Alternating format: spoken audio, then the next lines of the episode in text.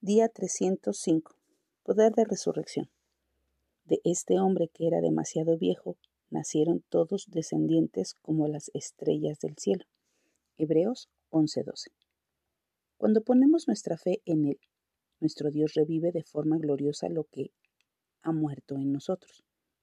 Sabemos que el Señor dio un hijo a Abraham y Sara cuando ambos habían sobrepasado sin remedio sus años fértiles. Físicamente ese deseo pudo haberles parecido fallido o imposible, pero no representó ningún problema para Dios. El Señor, el dador de vida, puede hacer revivir huesos secos y hasta naciones. Eso dice Ezequiel 37. A lo largo de las escrituras vemos su poder de resurrección restaurando la vida a través de Elías, el hijo de una viuda, a través de Eliseo, al hijo de la Sulamita. Durante su ministerio terrenal, Jesús resucitó a la hija de Jairo, a la hija de la viuda de Naín y a Lázaro. Por supuesto, la más grande resurrección en la historia fue la de él mismo, la de Cristo, porque demostró su victoria final sobre el pecado y sobre todo sobre la muerte, para nunca más volver a morir.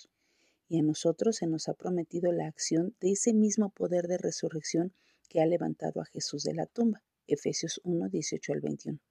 Así que, no temamos en que nuestra vida en algún momento muramos. Toda esperanza está puesta en Él.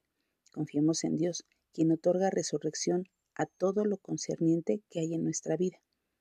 ¿Qué hay en tu vida que necesita hoy el poder de resurrección? Que nuestra oración hoy sea, Jesús, no puedo ver cómo obra tu voluntad, pero confío que en mi vida obra el poder de la resurrección.